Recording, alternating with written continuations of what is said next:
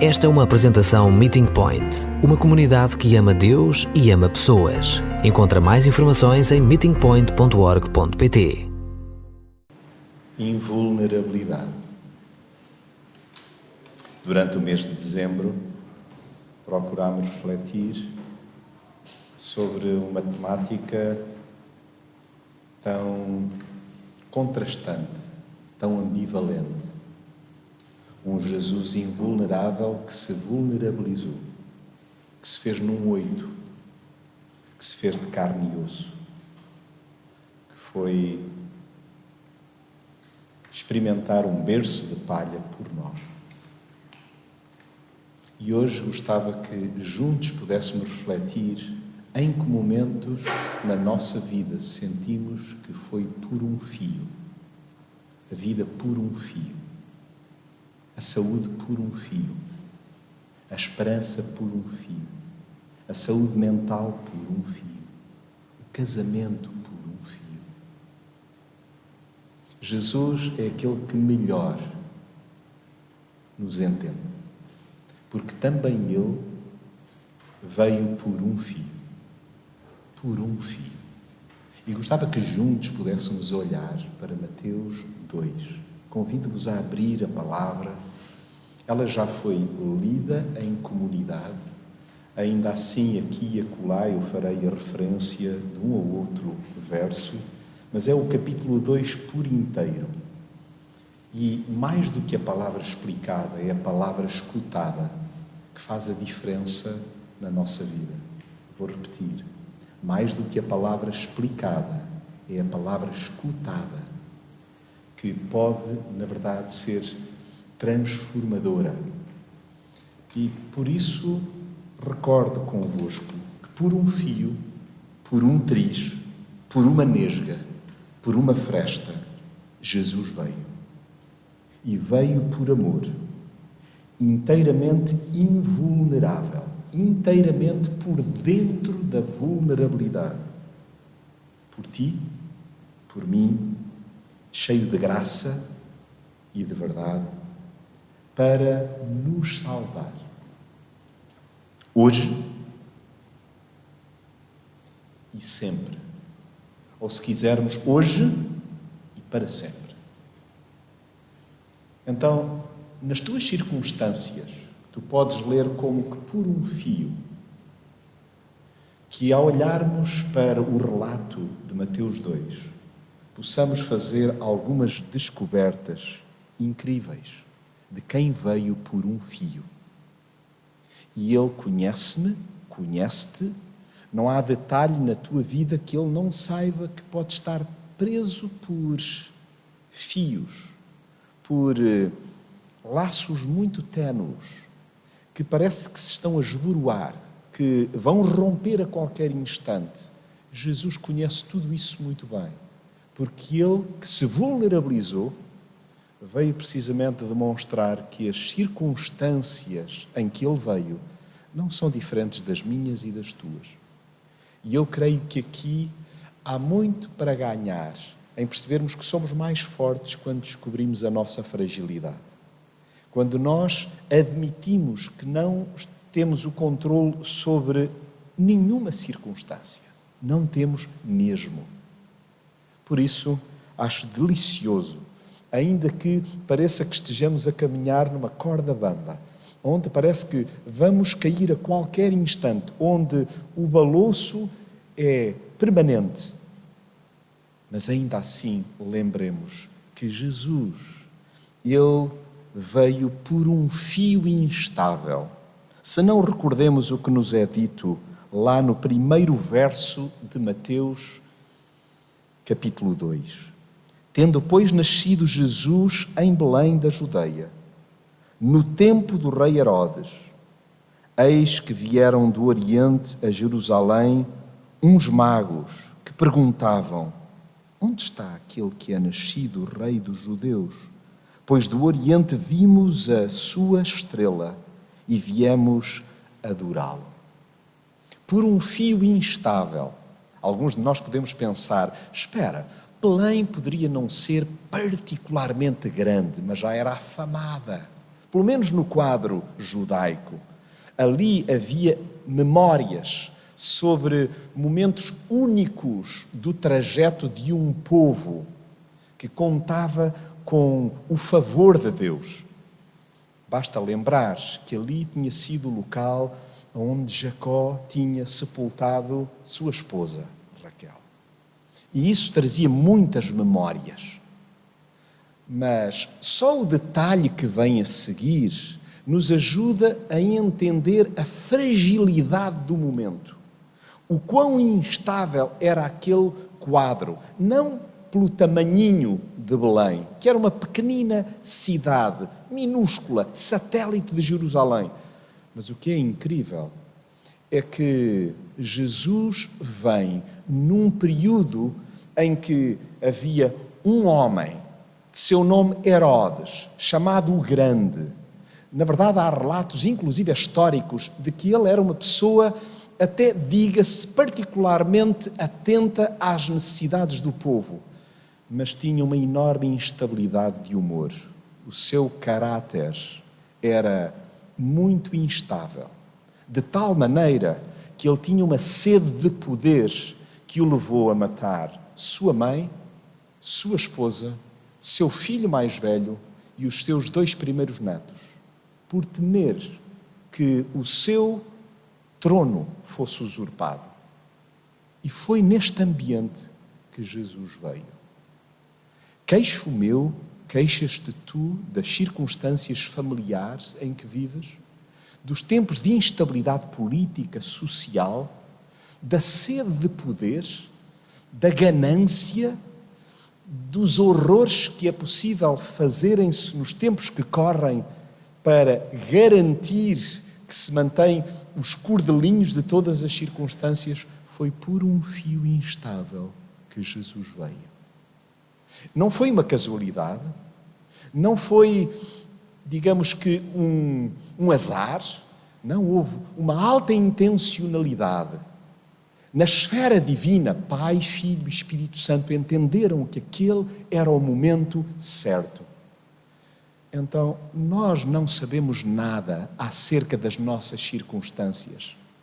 O que quer dizer que é bom que tenhamos consciência que se Jesus se vulnerabilizou e veio num tempo tão instável, que não nos queixemos nós de sermos a geração que, por exemplo, está a passar pelo meio de uma pandemia.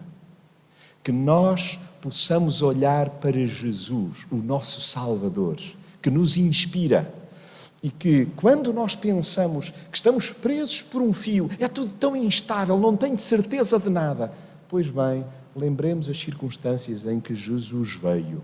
É que nem os cientistas da época, os magos, os entendidos, os sábios, os filósofos, os intelectuais, conseguiam lidar em concreto com o momento que se estava a viver à época.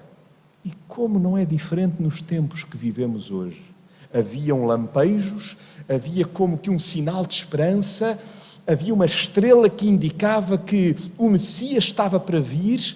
Sim, toda a ciência à época buscava uma resposta para lá, então, do saber humano. Mas iam às apalpa delas. Iam descobrindo enquanto o caminho era trilhado. Que também nós possamos humildemente reconhecer que os tempos são instáveis. Não há certezas nem garantias. Não há virologista. Não há eh, laboratório. Não há, então, saber suficiente para dizimar todas as, todos os nossos temores. Então, há que saber lidar com a instabilidade. Como? Olhando para Jesus seguindo Jesus.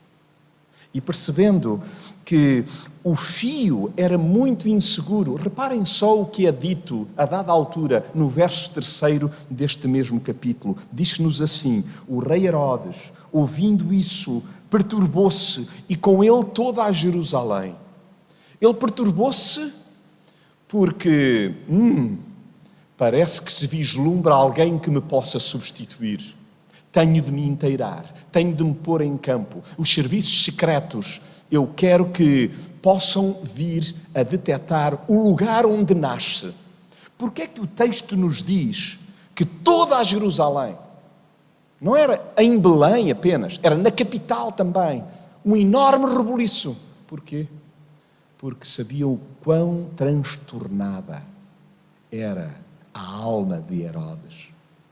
E se ele tinha morto os seus próximos, tal como Augusto, à época, dizia: é melhor ser um porco numa pocilga de Herodes do que ser seu filho.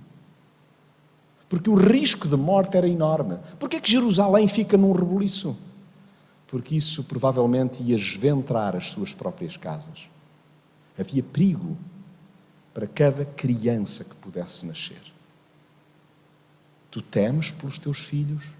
Tu temes por aquilo que possa acontecer, que o mundo possa fazer-te? Claro que sim. Claro que sim. E às vezes sentimos-nos a esvair. Não há fios que nos segurem, que nos coloquem um humor em alta. O que há a fazer? Olhar para Jesus. Olhar para Jesus e perceber que também ele veio por um fio inseguro. Também é verdade que, à época, havia fios de ignorância. Reparem, lá no verso 4 e 5, diz-se-nos que, reunidos todos os principais sacerdotes e os escribas do povo, perguntavam-lhes onde havia de nascer o Cristo. Responderam eles em Belém da Judeia, pois assim também está escrito pelo profeta. O que quer dizer que havia uma noção do que é que espiritualmente ia acontecendo.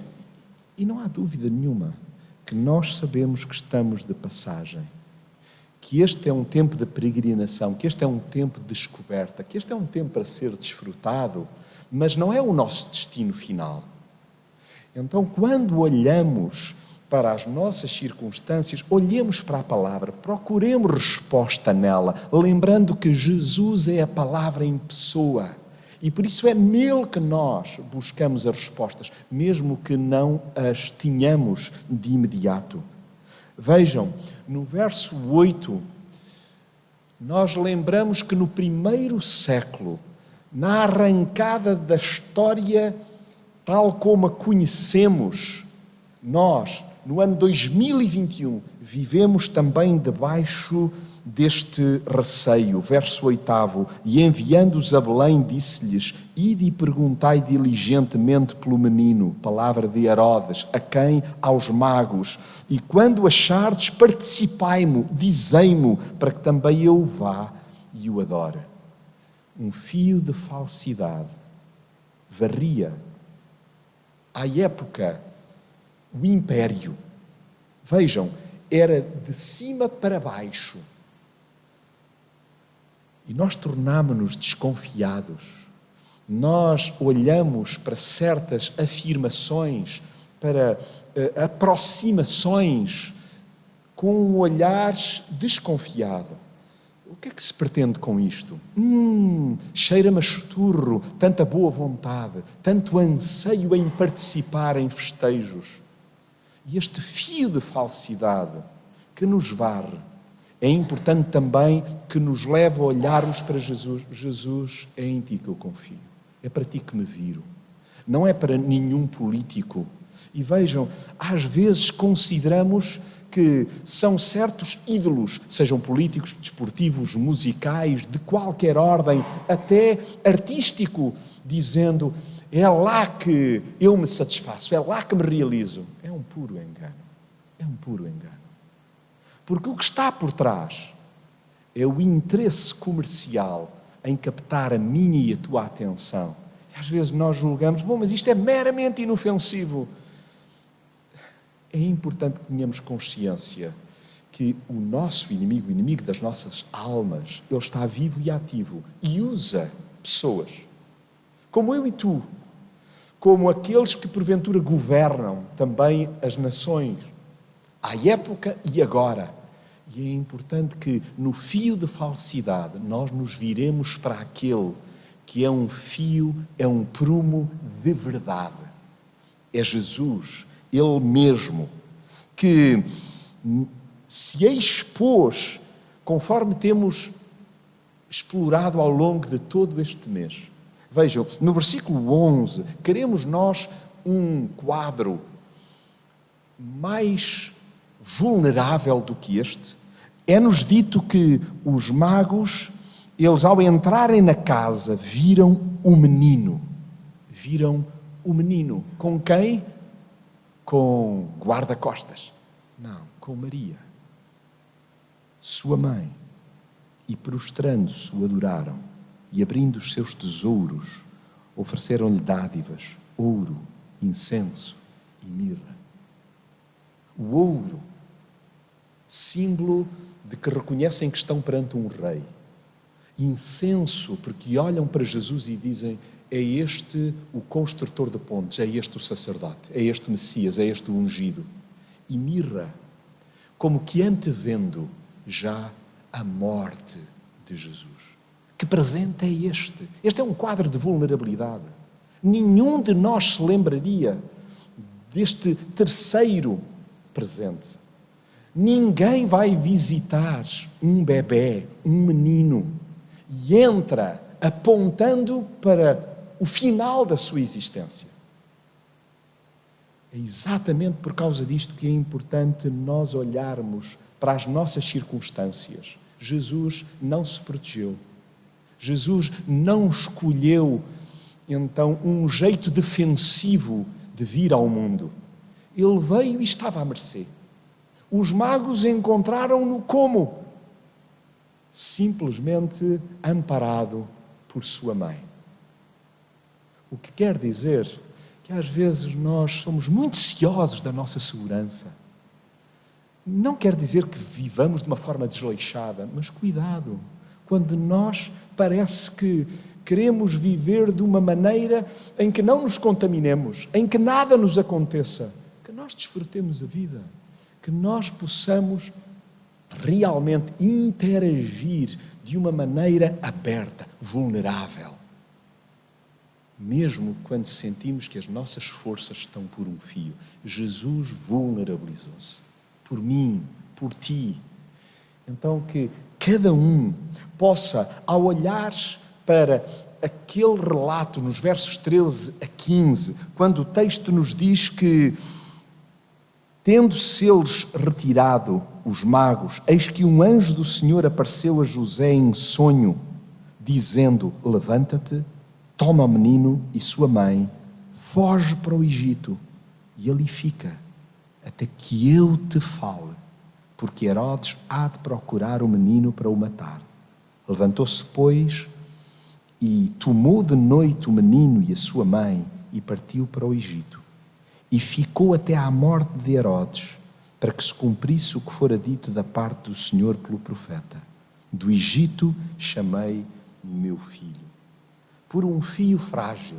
Vejam, até Jesus, ao cuidado de José e Maria, teve de se refugiar no Egito. Era um lugar aprazível, não, não era um lugar turístico.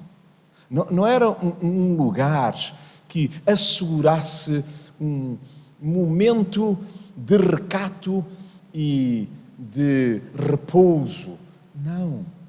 Era um tempo de fuga no estrangeiro. Lembram-se do significado do Egito para o povo hebreu? Era lugar de cativeiro, era lugar, na verdade, de insegurança, de escravidão. E quando às vezes nós sentimos assim, estou a passar como que por um cativeiro, por um lugar em que me sinto aprisionado, parece que isto nunca mais acaba cativeiro. Na verdade, lembram-se, foram séculos. E Jesus, na sua infância, ele vem logo para demonstrar que não é alheio ao meu e ao teu sofrimento. Jesus sabe qual é o teu Egito. Jesus sabe quais são as tuas circunstâncias na adolescência, na vida adulta, enquanto solteiro, enquanto viúva. Na verdade, Jesus conhece as nossas circunstâncias por um fio frágil. Jesus veio. E é Ele a nossa esperança. Continua a ser por Ele que nós podemos atravessar o Egito. Lembram-se, se Deus já lá atrás na história entrou no Egito, se o Salvador, nos seus primeiros anos de vida na terra, pelo Egito passou, como não havemos nós de sobreviver a momentos particularmente duros e difíceis? Claro que sim, porque estamos nas mãos de um Deus que é Pai. E estamos nas mãos de um Deus que veio até nós na forma de um bebê, Jesus, o Salvador. Agora, é importante que todo este lastro de alegria, de nos sabermos amados, nós sabemos que as circunstâncias na vida são difíceis. E é bom que nós tenhamos a noção de que a palavra espelha a realidade que nós enfrentamos dia após dia. No verso 16 diz assim: um dos momentos escuros da história, como muitos que acontecem nos recantos do planeta hoje, lugares onde a luz ainda não chegou. Então Herodes, vendo que fora iludido pelos magos, irou-se grandemente e mandou matar todos os meninos de dois anos para baixo que havia em Belém. Pergunto-vos: quantas crianças terão falecido? Às vezes não nos detemos nestes pormenores da história e consideramos que a catástrofe é grande se falarmos de milhares de crianças. Não foi o caso. Belém era uma pequenina localidade. Estima-se, os historiadores, que podem ter falecido à época entre 20 a 30 crianças. Isso torna menos dolorosa a história daquelas 20 mães, 20 pais, 20 famílias, que fosse uma, que fossem duas. Que isso ainda mexa com o nosso coração que ainda que as circunstâncias sejam muito duras, que o nosso coração não se torne mais duro, quase que críptico, granítico, impenetrável, que nós ainda nos comovamos com as dores que nos entram pela casa, quanto mais não seja por via das notícias ou da história daqueles com quem dividimos vida. Mas é impressionante porque o texto diz-nos assim: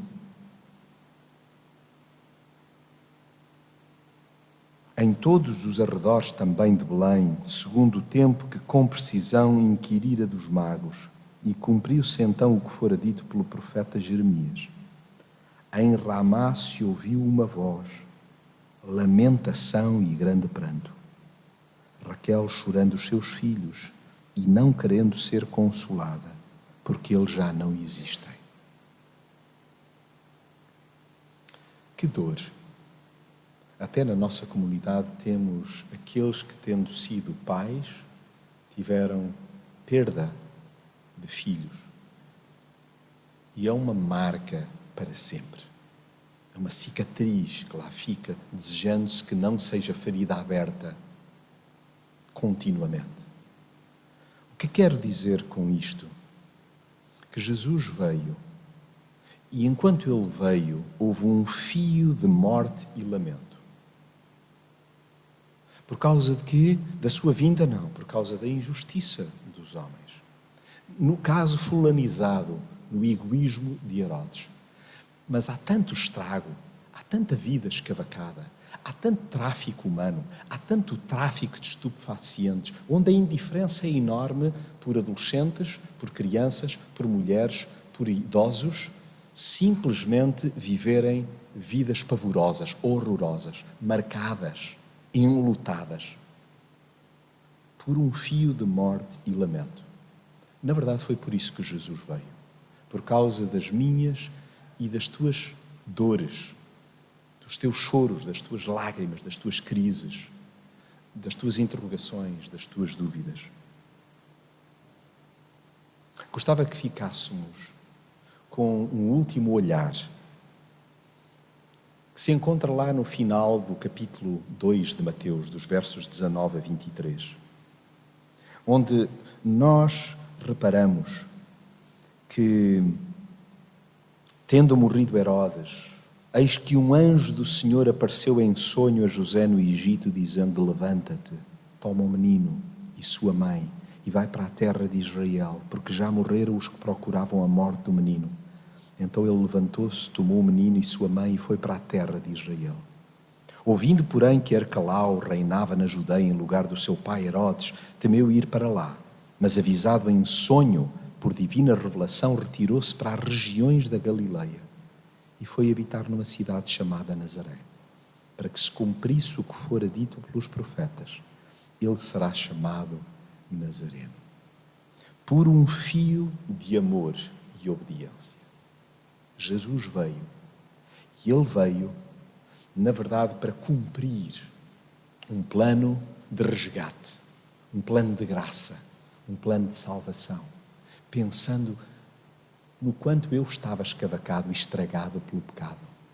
E o mesmo acontece com a tua vida. Jesus veio por tudo isto, por amor e por obediência. Então, foi por um fio escarlate Talvez nem todos façam a associação, mas esse fio escarlate que varre toda a Escritura, iniciado lá numa mulher que não se diria que pudesse ser então como que um sinal de salvação que o Salvador iria cumprir na plenitude, Raab. Por um fio escarlate, Jesus veio, por um fio de amor e por um fio de obediência. Então que hoje nós possamos dizer: Senhor Jesus, é para ti que eu olho, é para ti que me viro. E em ti encontro a coragem e a paz para avançar, a despeito das circunstâncias. Porque o teu amor me atrai e a tua obediência a um plano para resgatar a minha vida, de facto, concretiza-se neste meu sim Sim, Senhor Jesus, vem. Vem vulnerável tocar a minha vida, a minha vulnerabilidade, para que eu possa ser um como tu és com o Pai. Por isso, gostava que pudéssemos terminar este tempo com uma oração. É verdade que escrita, mas que creio que pode sumariar este texto de Mateus 2. Se concordarmos no final, eu convido-vos a selarmos com Amém. Assim seja. Esta é a minha oração. Senhor, desejo deixar-me conduzir por ti em cada encruzilhada. Quero estar particularmente atento e sensível à tua orientação. Sei que até por sonhos poderás alterar-me a rota para que não caia em armadilhas elaboradas por terceiros. Quero escutar cada sussurro teu que aponta o caminho para me abrigar. Levarei a sério os teus avisos e aguardarei em ti o momento certo para agir. Em alturas de hesitação, permitirei que a tua voz se sobreponha aos meus receios, já que a tua soberania é completamente fiável contrariamente aos meus sentimentos. Sempre que me peças para conjugar os verbos partir e levantar, espero fazê-lo em obediência. Sim, submeter-me-ei à tua vontade para que tu te evidencies. Amém.